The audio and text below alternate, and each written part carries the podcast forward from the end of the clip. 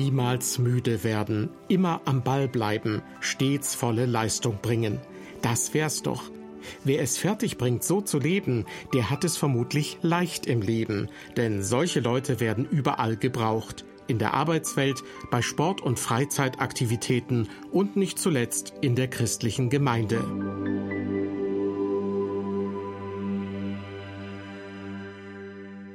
Herzlich willkommen zur Sendereihe beim Wort genommen. Tja, immer leistungsfähig und immer leistungsbereit sein. Schön wär's, wenn man sich das einfach so vornehmen und dann auch bewerkstelligen könnte. Aber so läuft das nicht im Leben. Das musste schon der Apostel Paulus feststellen.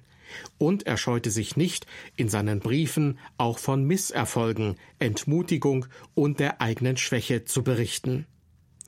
Doch im zweiten Korintherbrief am Anfang von Kapitel 4 heißt es fast überschwänglich, wir werden nicht müde. Gemeint ist, wir werden nicht müde im Glauben. Die Gründe, die Paulus dann nennt, bezeichnet der Evangelist und ehemalige Diakon Rainer Dick als Tonikum gegen Müdigkeit. Den folgenden Vortrag hat er im vergangenen Dezember bei der Jahrestagung der Deutschen Evangelistenkonferenz gehalten, also vor Frauen und Männern, die selbst in der christlichen Verkündigung tätig sind. Ja, liebe Schwestern und Brüder, wir wollen uns heute mit einem Text aus dem zweiten Korintherbrief beschäftigen. Und zwar 2. Korinther 4, Verse 1 bis 6. Darum, weil wir diesen Dienst haben, wie uns auch Barmherzigkeit widerfahren ist, werden wir nicht müde, sondern wir haben den beschämenden Heimlichkeiten abgesagt und haben keine unlauteren Absichten, verfälschen auch nicht Gottes Wort, sondern empfehlen uns durch Offenbarung der Wahrheit dem Gewissen aller Menschen vor Gott. Ist nun aber unser Evangelium verhüllt, so ist es bei denen verhüllt, die verloren gehen, bei denen der Gott dieser Welt das Denken der Ungläubigen verblendet hat, damit ihnen nicht das helle Licht des Evangeliums von der Herrlichkeit Christi aufscheint, der das Ebenbild Gottes ist. Denn wir predigen nicht uns selbst, sondern Christus Jesus als den Herrn, uns aber als eure Knechte um Jesu willen. Denn Gott, der das Licht aus der Finsternis hervorleuchten ließ, der hat seinen hellen Schein in unsere Herzen gegeben, um uns zu erleuchten mit Erkenntnis der Herrlichkeit Gottes im Angesicht Jesu Christi. Der Meister sagt dem Azubi Folgendes. Sage mal, du kommst langsam, du arbeitest langsam und du isst langsam. Kannst du auch was schnell? Ja, sagt der Azubi, ich werde schnell müde.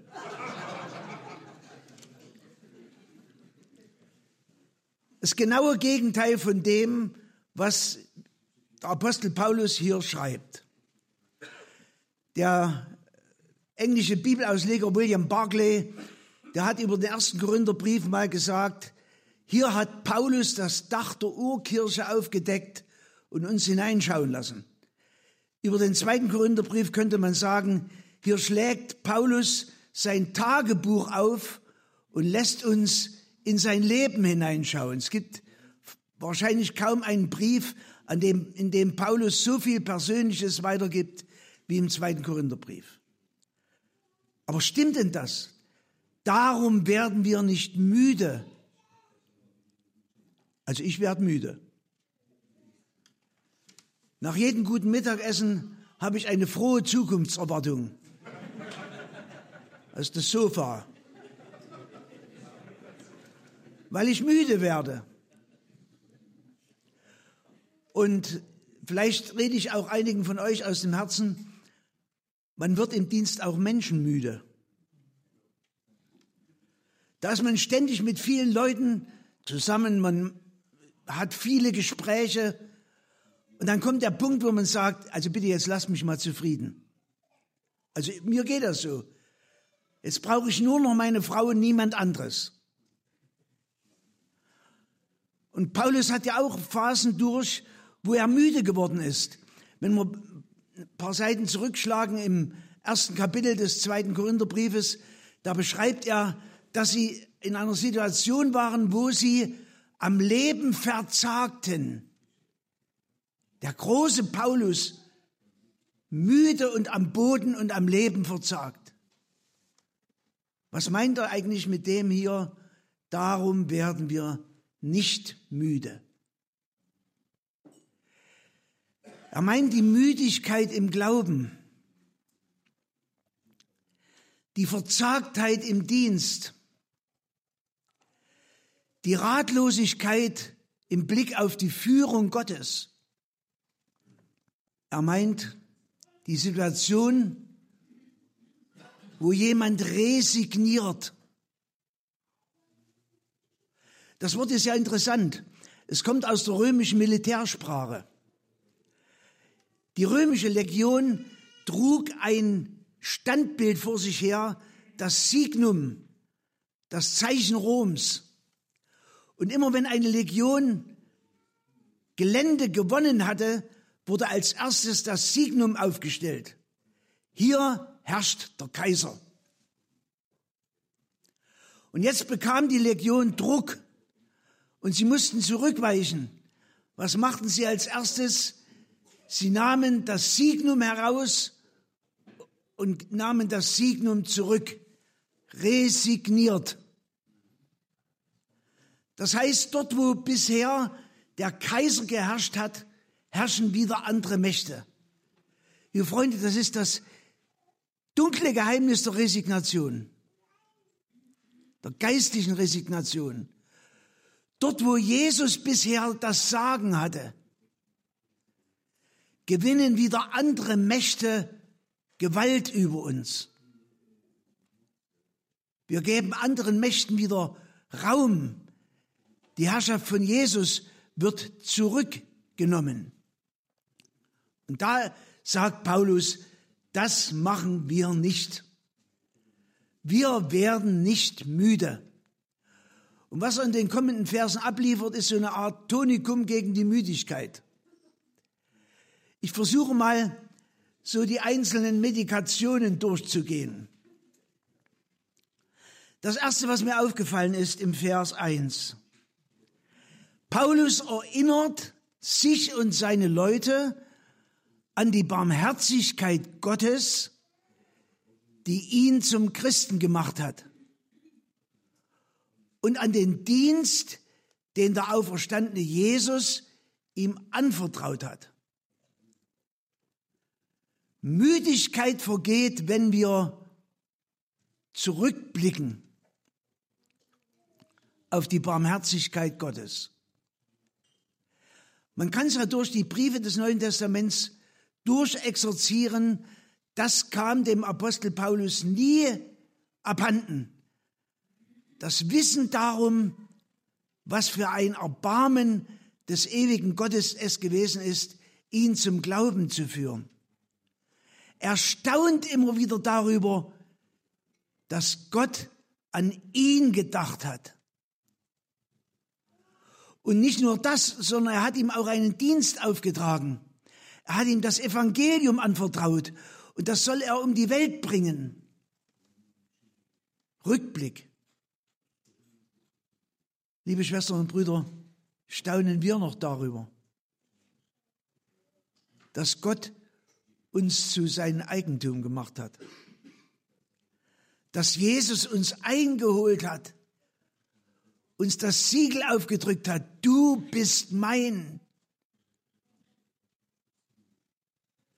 Manchmal erwecken wir ja wahrscheinlich den Eindruck, der liebe Gott muss sich in die Hände klatschen und die Engel Anbetungstänze machen, weil wir dazugehören. Es ist doch nicht selbstverständlich. Gott braucht uns alle nicht zum Siegen. Das ist so. Er könnte ja sein Evangelium ganz anders durch die Welt bringen. Mit so einer himmlischen GSG 9, sprich Engelscharen, die ohne Widerstand durch die Welt gehen. Und er vertraut sein Evangelium uns an, fehlsamen, sündhaften Menschen. Ich gehöre zu der Generation der DDR, die als letzte noch fast vollständig in Sachsen kompromiert worden ist. Und wenn ich mein Konfirmationsbild angucke, da sind 80 junge Leute drauf. Und ich entdecke, unter denen sind vielleicht fünf lebendige Christen. Und ich darf drunter sein. Das hat doch keinen Grund in mir. Liebe Schwestern und Brüder, erhalten wir uns dieses Staunen darüber, diesen dankbaren Rückblick. Gott hat mich herausgeholt aus einer Masse und hat mich zu seinem Eigentum gemacht. Jesus hat mich angenommen und er hat mir einen Dienst anvertraut, der unvergleichlich ist. Wir Christen sind die Einzigen, die in dieser Welt noch was auf die Theke zu legen haben. Schlag die Zeitungen auf, es ist alles im Schwimmen, nichts ist mehr sicher. Und wir haben eine, von Gott eine Botschaft anvertraut bekommen. Was für ein Vorrecht. Also der erste Schluck dieses Tonikums heißt Rückblick, dankbarer Rückblick auf das, was Gott an uns getan hat. Ich habe mir es vor Jahren mal vorgenommen, bei meinem täglichen Gebet am Morgen zuallererst dafür zu danken, dass Jesus mich haben will. Er will nicht auf mich verzichten. Er könnte es, aber er will nicht. Und dafür bin ich von Herzen dankbar. Und das vertreibt die Müdigkeit. Die zweite Medikation ist ein Einblick. Weil Paulus weiß, wie schnell wir lahmgelegt werden, wie schnell die Versuchungen über uns hereinbrechen. Die Welt liegt ja voller Bananenschalen. Und ich habe so den Eindruck, je älter ich werde, umso mehr werden das. Situationen, wo wir abfallen, wo Jesus draußen bleiben muss. Verhaltensweisen, die uns das Evangelium verleiden. Und Paulus kennt das. Und er schreibt, wir haben den beschämenden Heimlichkeiten abgesagt und haben keine unlauteren Absichten, verfälschen auch nicht Gottes Wort, sondern empfehlen uns durch Offenbarung der Wahrheit dem Gewissen aller Menschen. Er beschreibt ja nicht, was das ist, diese beschämenden Heimlichkeiten. Aber man kann sich vielleicht aus dem Zusammenhang der Lage der Korinther erklären. Korinth war ja eine Hafenstadt mit allen negativen Folgen. Es gab ein Heer von Prostituierten, die in Korinth in die Stadt strömten, wenn die Schiffe anlegten. Es gab Händler und Feilscher. Ich weiß nicht, was dahinter steckt, aber es gibt ja die einsamen Stunden, aus denen man herausgeht und sich schämt. Beschämende Heimlichkeiten. Paulus sagt, da lassen wir die Hände von. Wir sagen das Nein dazu schon sehr frühzeitig.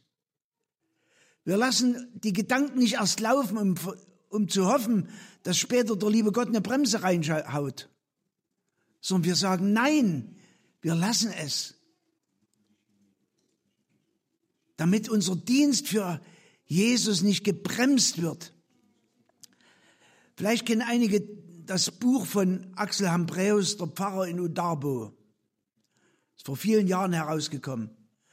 Beschreibt den Dienst eines Pfarrers in Schweden. Und da kommt eine Situation vor, er hat in seiner Gemeinde einen Presbyter, der sehr strikt ist, der sehr auf die Einhaltung der Gebote pocht, der auch den Pfarrer immer wieder angeht, der ihm zu lax ist. Und dann entdeckt der Pfarrer eines Tages diesen Presbyter wie er aus einem Bordell schleicht. schandbare Heimlichkeiten. Wir lassen die Finger davon, sagt Paulus. Wir meiden das, weil es uns müde macht, weil wir nicht mehr mit Freude von Jesus reden können. Wir haben keine unlauteren Absichten. Ich weiß nicht, fragt ihr euch manchmal, was eure Motive sind, zu evangelisieren, auf die Bühne zu sich hinzustellen und zu predigen? Unlautere Absichten. Wen wollen wir eigentlich davon sehen, Jesus oder uns? Helmut Mattis hat mir mal erzählt, dass er mal einen Anruf bekommen hat von einem Mitarbeiter, ihr habt schon vier Wochen nicht meinen Namen in Idea genannt. Jetzt wird es endlich mal Zeit. Wir fälschen auch nicht Gottes Wort. Das machen ja nicht nur die Liberalen. Es gibt auch eine fromme Fälschung des Wortes Gottes. Wir wollen ja ankommen als Evangelisten. Wir wollen ja, dass die Leute uns anschließend sagen, vielen Dank, das war eine tolle Predigt. Und jetzt fangen wir an, die Spitzen des Evangeliums, die Ärgerlichkeiten der frohen Botschaft abzuschwächen, mit Watte zu umhüllen, angenehmer zu machen, so dass letztlich jeder nicken kann und sagen kann, ja, genau so. Paulus sagt nein. Wir fälschen nicht Gottes Wort, sondern wir bleiben bei der Wahrheit. Wir reden ja nicht für die Seele der Menschen, sondern fürs Gewissen. Also der, der Einblick in die Versuchungen des Lebens. Und Paulus sagt, da halten wir uns raus. Da machen wir nicht mit, weil wir sonst ermüden weil unsere Kraft nachlässt.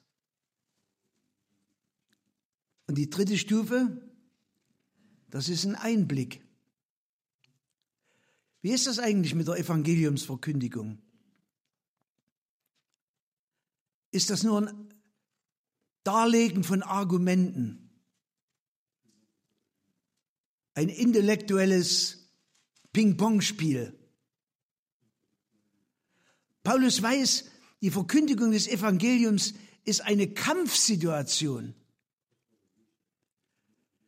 Wir haben es bei der Evangelisation mit wiedergöttlichen Mächten zu tun. Ich weiß nicht, ob es euch schon mal so gegangen ist. Man hat gepredigt, dass einen die Fusseln vom Lippen hängen. Man hat sein Herz an die Angel gehängt und leidet wie ein Hund darunter, dass niemand anbeißt.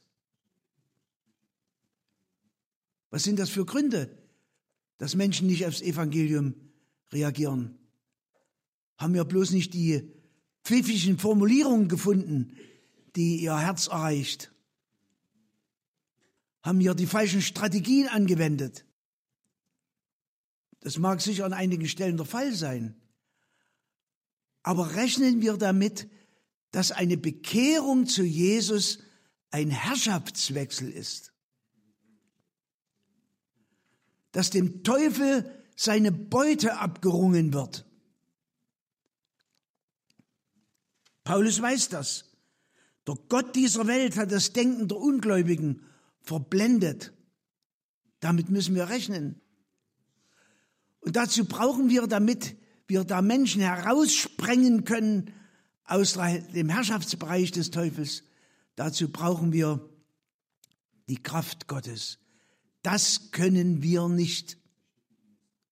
Wir als Evangelisten, wir brauchen es, dass Jesus uns die Bresche schlägt. Wir schlagen sie nämlich nicht. Und wenn wir es tun, erhalten wir die Blessuren. Deshalb müssen wir Jesus bitten, dass er ans Werk geht und durchspricht. Und deshalb ist Jesus auch in der Verkündigung die Mitte. Ich bin gestolpert über diesen Halbsatz von der Herrlichkeit Christi, der das Ebenbild Gottes ist. Ich leide manchmal darunter, dass ich zwar Sünden bunt ausmalen kann in der Verkündigung. Aber mir oft die Worte fehlen, die Herrlichkeit Jesu zu beschreiben. Wie sehne ich mich danach, dass ich ihn vor die Augen malen könnte, wie der Apostel Paulus im Galaterbrief sagt. Habe ich euch nicht Jesus vor die Augen gemalt? Oh, das möchte ich so gerne, dass die Herrlichkeit von Jesus vor den Augen der Zuhörer auftaucht. Denn er alleine holt Menschen aus der Verlorenheit. Er alleine bringt sie zum Glauben. Er rettet, nicht wir. Vor Jahren von einer Freizeit fuhren wir zurück mit dem Bus und ich saß neben einer Studentin einer Musikhochschule, einer kirchlichen Musikhochschule. Wir kamen ins Gespräch und dann sagt sie, weißt du, wir haben ja in unserer Musikhochschule auch Andachten. Aber es gibt einen unter, großen Unterschied zu euch. Bei euch geht es immer um Jesus. Ich habe ja gesagt, oh, das wünschte ich mir, dass es immer um Jesus ginge. Ich entdecke manchmal vieles andere. Aber da geht es immer um Jesus. Es gibt ja eine Unsitte in den Kirchen, die mittlerweile sich breit gemacht hat. Bei den Gebeten wird immer nur Gott oder guter Gott gesagt. Das ist ja zunächst nur ein Begriff für, für eine bestimmte Sache, Gott. Aber der Gott der Bibel hat sich offenbart, er hat einen Namen, er heißt Jesus und in Jesus errettet er die, die an ihn glauben. Und es ist immer schmerzhaft, wenn man in einem Gottesdienst sitzt und der Name Jesus kommt nicht vor. Die Herrschaft, die Herrlichkeit von Jesus vor Augen gestellt. Das wär's. Das ist es. Also Einblick in die geheimen Zusammenhänge. Das bringt unser Beten in Gang. Da setzen wir die Erwartung nicht auf uns und nicht auf Methoden und nicht auf Plakate und nicht auf Beamerfolien, sondern auf Jesus selber. Und der vierte Medikationsschritt, um Müdigkeit zu vertreiben, ist der Aufblick.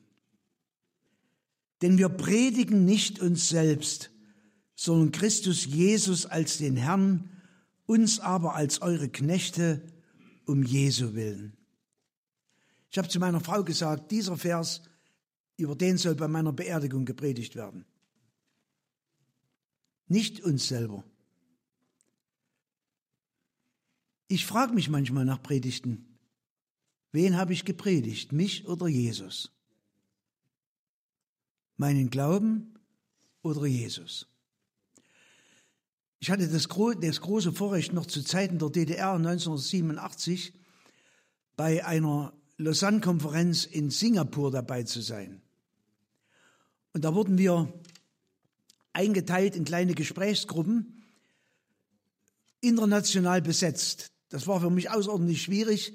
Ich habe ja nie in der Schule Englisch gelernt und habe mir alles bloß selber beigebracht. So nach dem Motto, do you speak English? Yes, Bob Brocken.